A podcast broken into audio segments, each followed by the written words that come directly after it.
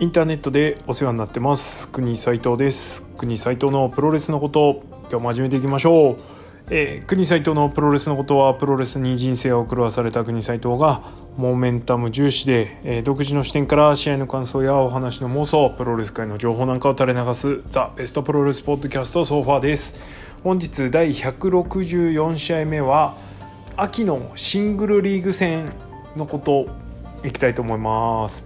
はい。えー、ということで、えー、今年はコロナの影響で、えー、各団体のシングルリーグ戦が、えー、この9月からにぐぐ90あ11もちょっと入ってるのかな？にぎゅっと凝縮されて、えー、集まってます。えー、主要3団体に関してはほぼ丸かぶりという状態なので、えー、かなりですね激しいあのお客さんの取り合いパイの取り合いが、えー、展開されるのではないでしょうか。はい、えー、ということで、えー、この秋に行われるシングルリーグ戦のことをねちょっと触れていきたいなというふうに思います、えー、まずは、えー、01ですね。火祭り。えー、夏といえば G1 じゃなくて火祭りっていうイメージがあったんですけれども火祭りは、えー、今年秋ですね、えー、秋の火祭りということで、え、各団体からはちょっと遅れまして10月の2日開幕11月の1日最後という形で全8大会、えー、14名参加で行われます、えー、14名参加なんですけれども今のところまだ10名しかですね参加出場決定選手が発表されていません。えー、10名一応紹介しておきましょう、えー、前年度優勝者の日野裕二。それから、えー、おなじみ田中将人。で前チャンピオンクリス・バイス、えー、それから若手のホープですね。岩崎とは、えー、この人なんて読むんだっけ。あのでかいレスワンやめて新日行くって言ったけど行ってない人。佐藤。で菅原拓也。宮本優子。ハートリー・ジャクソン。でストロングハーツからティーホーク。困った時のストローハーって感じですね。で高文、えー、元、えー、田中岩石ですね。の10名が決定してます。あと4名はまだ決まっていないということでここにサプライズが来るのかそれともですね、えー、内部昇格的な形で来るのかちょっと分かりませんが、えー、いずれにしてもうんとチャンピオンですね、えーと、ジャストタップアウトの田村隼人だっけえーねえーと、クリス・バイスを破ってチャンピオンになった人とか、まあ、この辺が入れたら入るのかなという感じです。えー、じゃあスタップアウトとのちょっと近寄ってる感はありますが、えー、まあこのその他団体がシングルリーグを行っていることもあってちょっとね他から借りるのは難しそうな感じですね、えー、残念ながらちょっとテンションが上がらないっていうのが正直なところ、ね、ハートリー・ジャクソンとクリス・バイスとかえー、外国人選手ねあの大好物の外国人選手が参戦するんですがちょっと0-1ですねここのところ、えー、個人的には若干テンションが下がってます。えー、行かない理由がどんどんですね積み重ねまあ田中岩石とか まあもうちょっとそうですねあのまあ、好きな選手がベテランの選手が多いのでこれからねゼロを回していかなきゃいけないから新しい選手をどんどん入れていかなきゃいけないんですけれどもそのチョイスがちょっとどうなんっていう感じなのとあとまあこれは誰かさんが言ってましたけど若手の体がだるいっていうのは本当にねあのちょっと良くないと思います。えー、近くに田中将人っていうすごい見本がいるのに、えー、そこに誰も追いつけてないっていうね、えー、せめて体つきだけはね、試合ぶりで追いつけなくてもね、えー、追いついてほしいもんだなと思います。まあ、田中将人絡みで面白そうなカードが、えー、近場でやるようだったら行くかなぐらいの感じですね。はい、でこういう困った時にねスロングハーツ本当にありがとうございますって感じですね、えー、展開中にはもうリンダマンが決勝まで行ってですね盛り上げてくれましたが、えー、もう本当どこのシングルリーグも出てるんじゃないかってぐらいティーホーク出ますね、え、火祭りにも参戦。ちょっと期待ですね。はい。えー、で主要3団体いってみましょうかね。えー、っとまずはじゃあ全日本のチャンピオンカーニバルですね。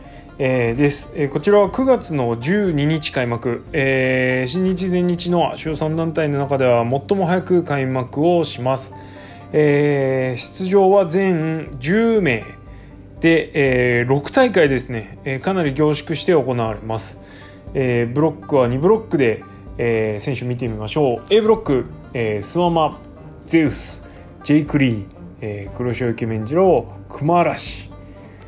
で B ブロック、えー、宮原健人石川修司吉達青柳優馬芦野翔太郎と、えー、こんな感じですね。えー、っとまあどこの団体もそうなんですけれども自前で回すという形ですね、えー、今年の本来であればチャンピオンカーニバル杉浦隆の参戦があったりしてですね非常に刺激的ではあったんですけれどもまあ日程かぶりもありますしまあ、あとコストの問題もあるんでしょう、えー、参戦はならずですね、えー、杉浦のチャンピオンカーニバル優勝は夢と消えてしまいました、え、その分中身が濃い形になります、えー、特にレスルワン勢がですね非常に全日本プロレス幅を利かせてますので、えー、ここはちょっと注目なんじゃないでしょうか。またえー、ちょっとそんな中で、え、格が下がったというかくすぐってる感が出てしまっている宮原健人ももう一回ねここでガツンと上上がってきてもいいのかなというふうに思います、え、V2 になるのかな？去年優勝してるから。はい期待がかかりますね。えー、っていうな感じかなです。まあ、イケメンがですねゼウススワマジェイク熊嵐っていうですねゴッツゴツのところに入ってどのどういうファイトを見せるのかっていうのは非常に注目だしえー、芦野もね結構いけんじゃねえのみたいな感覚ありますけどこれどうなんでしょう？レッスル1元レッスル1好きとしては注目ですね、まあ、熊嵐も注目ですしね。はい。熊嵐の、えー、ゼウスそれから相馬戦なんか超注目ですね。はい。えー、っとちょっとそうだな。うんと後楽園では都合3回やるんですけれどもどっか行かなきゃって思うほどのカードはちょっと正直なかったた感じがしてます。えっ、ー、と強いて言えば9月の15日の後楽園かな。えー、でえっ、ー、と宮原健人と芦野翔太郎があります。これちょっと注目してるのとあとスワンマとジェイク・リーですね。うん気分的に気分的にというか印象的にちょっとなんかジェイク・リー あの一昨年？違う去年かのチャンピオンカーニバルを頂点にあのなっちゃってるのでそこがねちょっとどうなのかなっていう感じです。あとまあ吉達が参戦してることについてはあのまあいいでしょう。ノーコメントで。はい。なんでだろうね。はい。って感じです。はい。じゃあ次、えー、ノアの N1 ビクトリーですね、えー、9月18日開幕の10月11日まで。8大会、えー、12名参加で行われます、えー、これも2ブロックですね。ブロック分け見てみます。A ブロックが、えー、塩崎豪、えー、清宮海斗正木民也。曽山学、えー、望月。何何明だっけ？正明成明。はい。で桜庭和志。で B ブロック。剣王、えー、丸藤直道、えー、杉浦隆。中島克彦。谷口周平。稲村良樹。ということで、えー、まあ、一番テンション上がってるのはここですね。えー、っと何分ですね試合内容がいい上にですねストーリー性もガッツッと出してきてるので非常に注目ですねこれこのブロック分け考えてる時点で中島克彦の混合入りっていうのは視野に入ってたんですかね入ってたんだとしたらすげえなって感じです。えー、A ブロックは優勝候補がほぼほぼ塩崎豪と清宮海斗に、えーと、この突破はこの2人のどっちかにかかなというふうに思うんですが B ブロックに関しては剣王丸藤杉浦中島と、えー、で1枚落ちて谷口さらにぐっと落ちて稲村という感じなので稲村の爆発に期待したいところではあるんですがちょっとこのメンツだと厳しいかなというのが現実的なところです。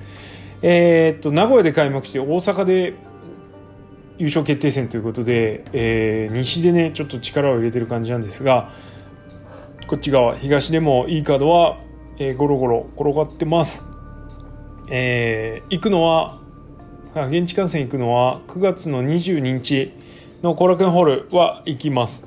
えー、これ行く理由はもう一つですね。丸藤と杉浦、ね、えー、ノア背負ってきた2人の対決があるっていうのが一番です。えー、それに加えて、えっと、塩崎豪桜庭和志っていうですねまたこれちょっとどういう試合になるのかなっていうね、えー、楽しみなカードもありますのでまあ行くならここかなということで行ってまいりますそれからもう一個10月4日ですねえっ、ー、と最終公式戦になりますえー、これ実質準決勝はこれなのかなみたいなカードがやっぱりありますね。えー、A ブロックは先ほど言った塩崎豪と清宮海斗の試合があります。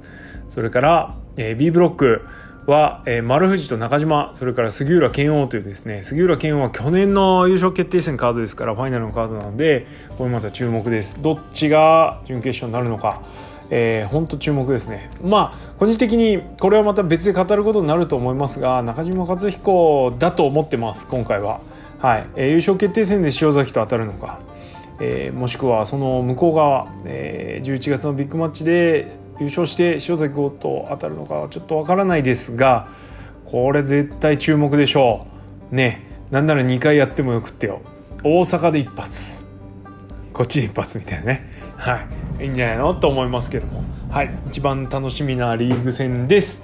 はい。そしてえー、ここがメインというか本場所というかですね。G1 クライマックスですね。えー、9月19日開幕10月18日。えー、両国3連戦で終幕ということになります、えー、全19大会、えー、おそらく20名参加になるでしょう、えー、メンバーの発表は明日ですあえて明日発表なのに今日こういうねえー、ポッドキャストやるっていうのがここはポイントですね。えー、っとツイートでですね、えっと、予想はしてみたんですけれども外国人選手が来れないとなるとちょっとねどうなんだろうなっていう感じは正直感じてます。どう思います？ね気になるな。まあ基本的にえー、っと外国人選手が来る前提で予想はしてしまったんですけれども、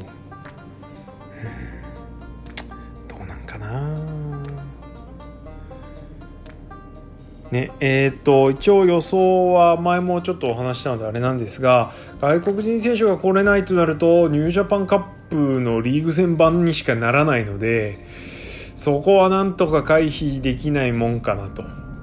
ね、J. ホワイトウィル・オスプレイ、えー、ジュース・ロビンさんあたりにやっぱり来日を期待がかかりますねただなんか本間が出る出ないだの第3世代がちょっとちらつかせたりっていうのがあるのでそう考えるとちょっとあるのかな外国人選手来れないっていうのがね。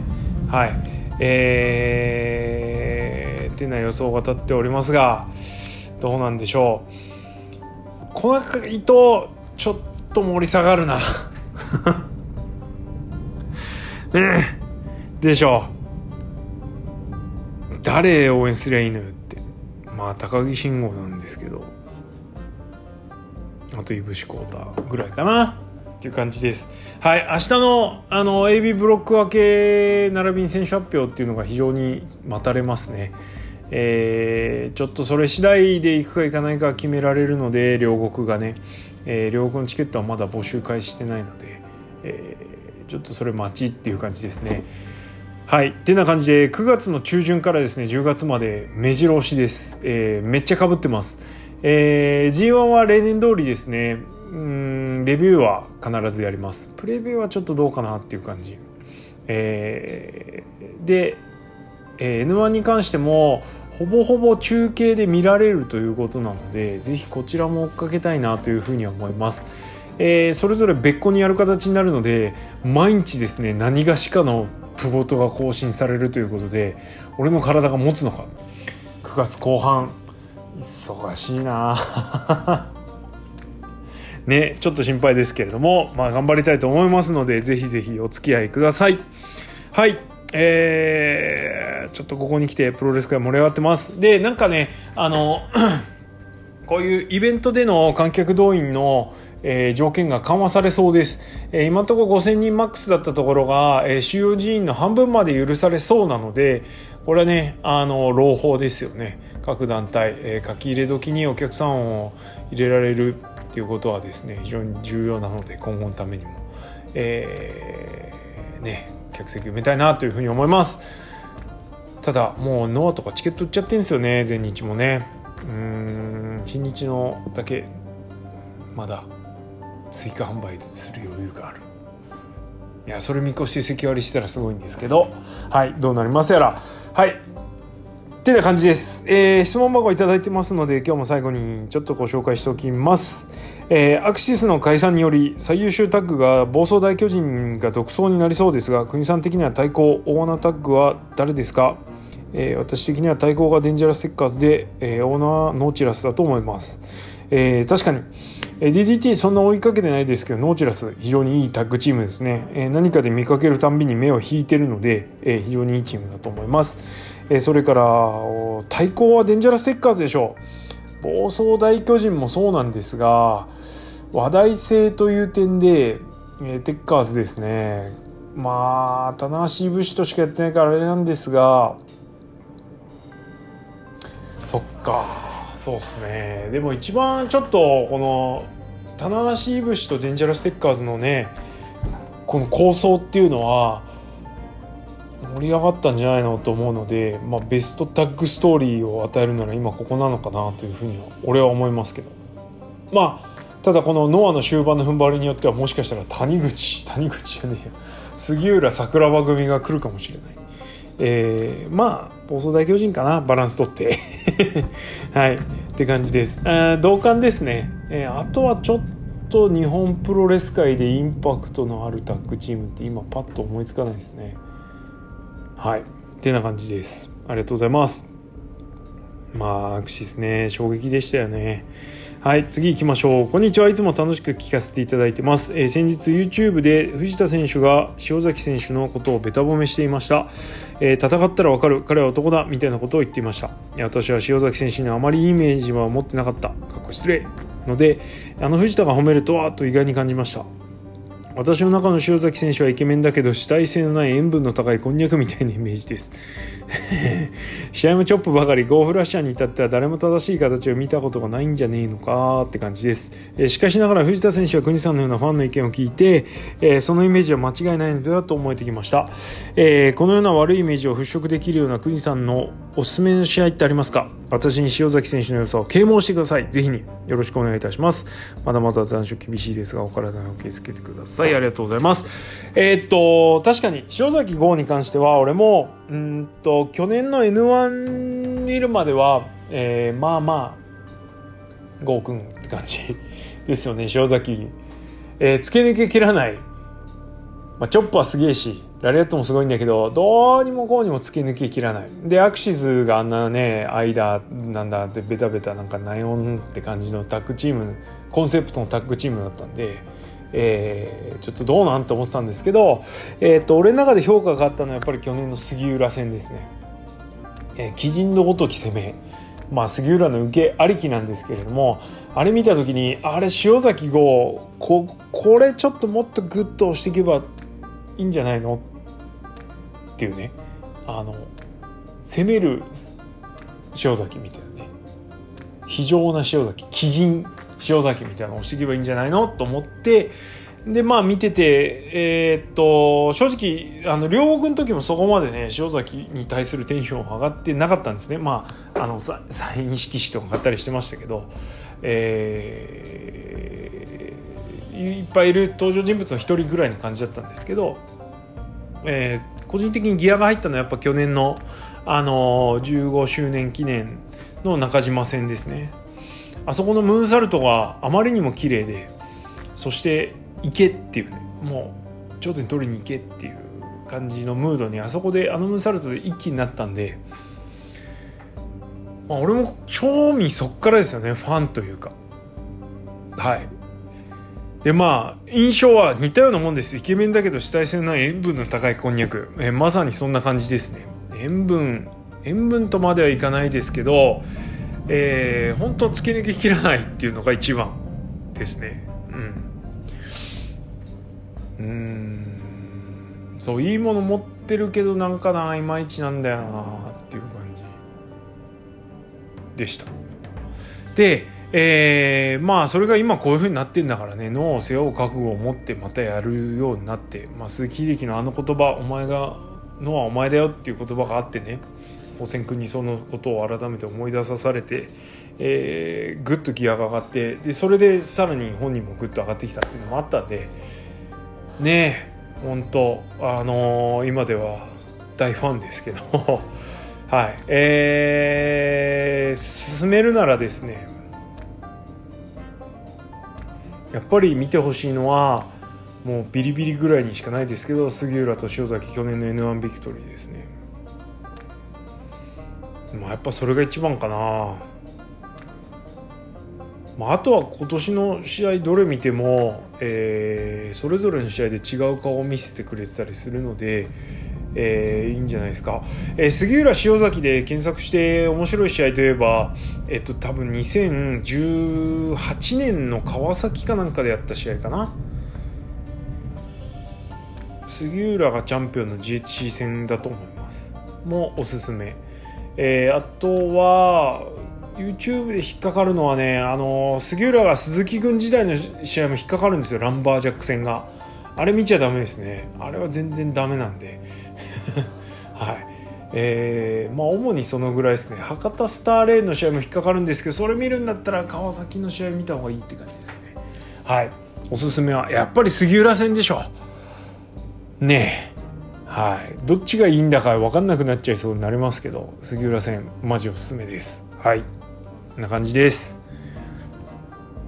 まあ藤田がね男だよって言ったのはね多分ちょっといろんな意味があると思います。あの試合で見せたそのファイトぶり以上のねその裏話的なところでね。はいってな感じです。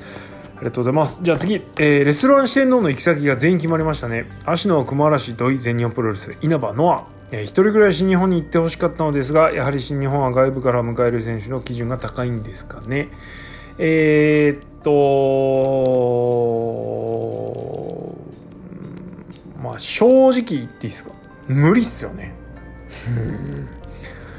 うん、ちょっと難しいかな今の新日本地に入り込むのは。その空き家がないって意味で。レスラーのとしてのスキルとか技術とかそういうものではなく、まあ、単純にまあまあまあバリュー商品価値として今誰がどこに入るのっていう問題もちょっとありますしね。うん。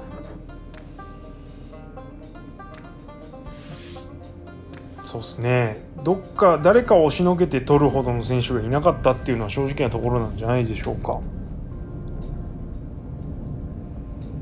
うん難しいっすよね。稲葉がジュニアならでもちょっとなんか足りないしね。まあ難しいんじゃないですか正直。と思います。えー、っとなんとなくこの足の熊嵐土井が全日行ったのはまあ納得ですよね。はい。はい。ちょっとあんま言えねえなこれ。いろいろあれしてて。うん。まあでも固まっていったのは逆に良かったんじゃないですかね。えっ、ー、と足の熊嵐土井はねえっ、ー、とアンファンとしてくっついてますから。まあまあまあもともと仲いいみたいですしえー、ここは行くのは全然悪いことじゃないし、えー、どうせならセット売りした方がいいと思うので、えー、まあ頑張ってくれればいいんじゃないですかねっていうぐらいの感覚です。はい。う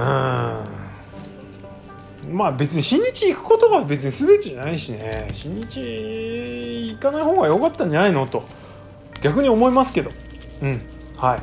です。あとちょっと思ったのは稲葉がねあのまだあの旧あのレストランのあそこでトレーニングしてるたのを見てあまだそこ使えは使えるは使えるんだなと思いましたね。はい。そんな感じです。